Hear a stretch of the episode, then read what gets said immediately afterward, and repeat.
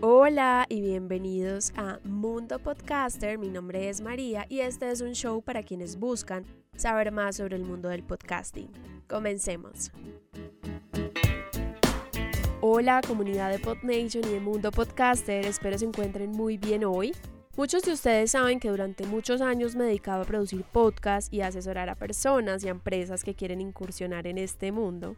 Bueno, pues hoy me tocó la tarea más difícil hasta ahora en mi carrera y es ayudar a mi hija Valeria de 15 años con su podcast sobre ballet. Ya se imaginarán ustedes el trabajo.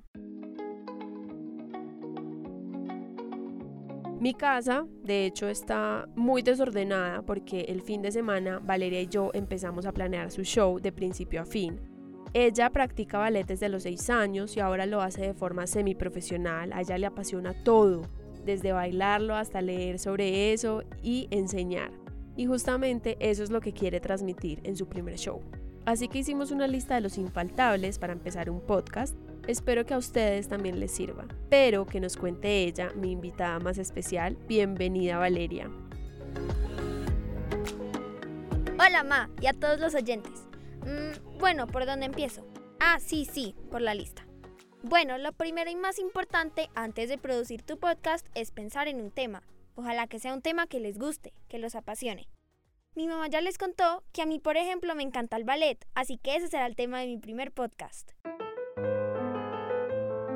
Luego, y este paso también es muy importante para la audiencia, debes crear un nombre. Si el nombre está directamente relacionado con tu tema, mucho mejor.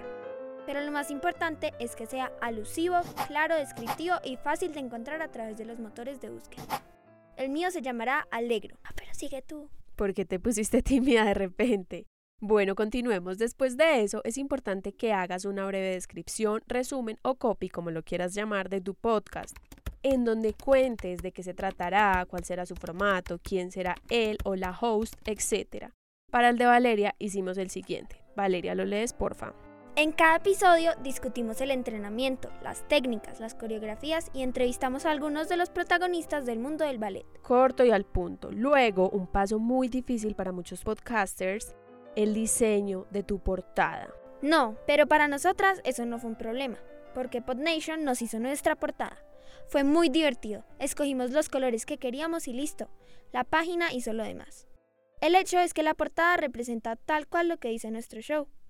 sí, bueno. Valeria tiene razón. La verdad es que en PodNation ese paso es muy sencillo. Entonces sigamos, después de todo eso, Valeria y yo nos dimos cuenta de que ya casi íbamos a terminar, así que a grabar.